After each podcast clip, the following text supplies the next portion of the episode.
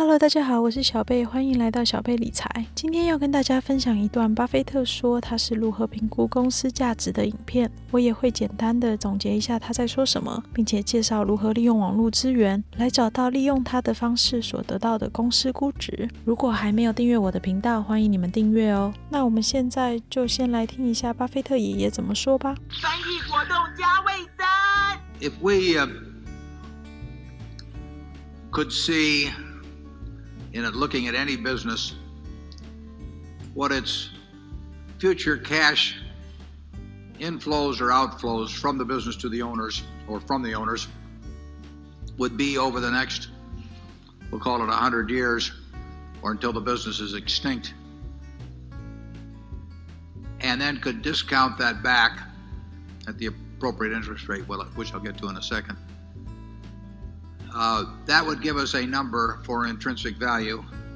In other words, it would be like looking at a bond that had a whole bunch of coupons on it that was due in 100 years. And if you can see what those coupons are, you can figure the value of that bond compared to government bonds if you want to stick an appropriate risk rate in. Uh, or you can compare one government bond with 5% coupons to another government bond with 7% coupons. Each one of those bonds has a different value because they have different coupons printed on them.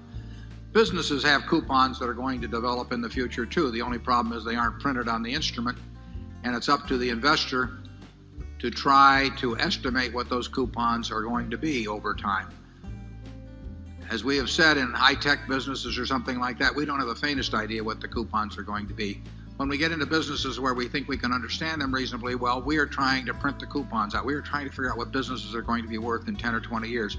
When we bought See's Candy in 1972, we had to come to the judgment as to whether we could figure out the competitive forces that would operate the strengths and weaknesses of the company and, and how that would look over a 10 or 20 or 30 year period. And if you attempt to assess intrinsic value, it, it, all relates to cash flows. The only reason for putting cash into any kind of an investment now is because you expect to take cash out, not by selling it to somebody else, because that's just a game of who beats who, but by, in a sense, by what the asset itself produces. That's true if you're buying a farm, it's true if you're buying an apartment house, it's true if you're buying a business.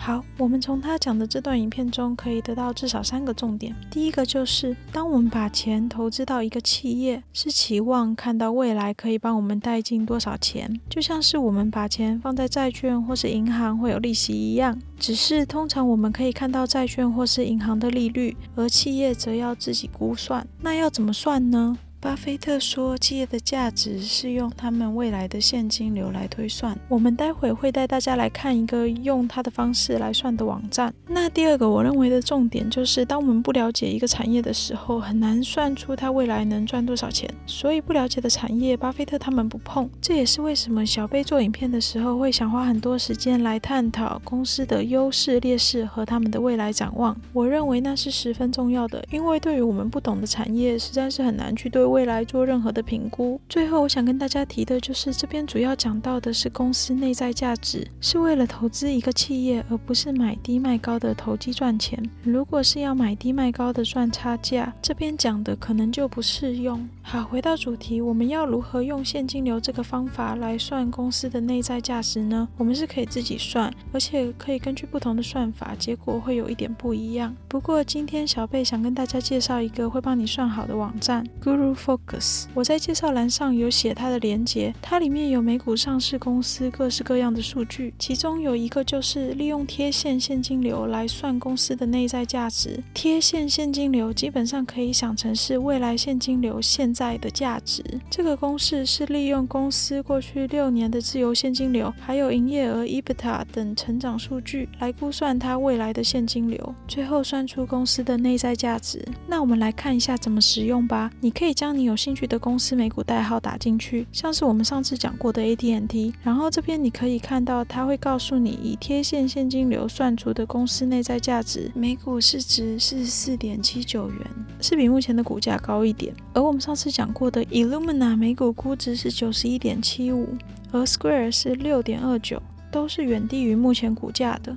那我们再多看一个，我们之前有提过的荷兰皇家河牌石油。它每股估值则是六十九点七元，高于目前的股价，所以大家看了可能会觉得这个数据跟股价也差太多了吧？我自己是觉得股价大部分的时候并不是反映公司的内在价值，而是看买气。就像前阵子很多宣布破产的公司，股价还一直涨，而且这个算法其实比较适合成长平稳的公司，像是巴菲特特别喜欢的可口可乐，或是 See's Chocolate。通常这种公司比较不会突然研发出什么爆炸性获利的产品，而带来大量的现金流，也不太会因为某种原因而大量减少自由现金流。不过换个角度想，也可以说现在的科技股真的被炒得很高啦，并没有很强的现金流在支持着。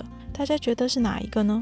不管怎样，我觉得这个估算方式是可以提供我们做参考的。投资者在某种程度上还是需要了解自己投资的产业，才能做出最好的判断哦。尽管这个算法也许不是很完美，我还是觉得这是一个能帮助我们选择一个划算公司的方法。不知道大家喜不喜欢这个指标呢？下次有机会的话，我会再做一篇如何判断市场对公司的估值，欢迎大家在下面留言讨论哦。我们今天就先讲到这里喽。喜欢我的影片，欢迎订阅、分享和按赞，开启小铃铛。我们下次再见喽。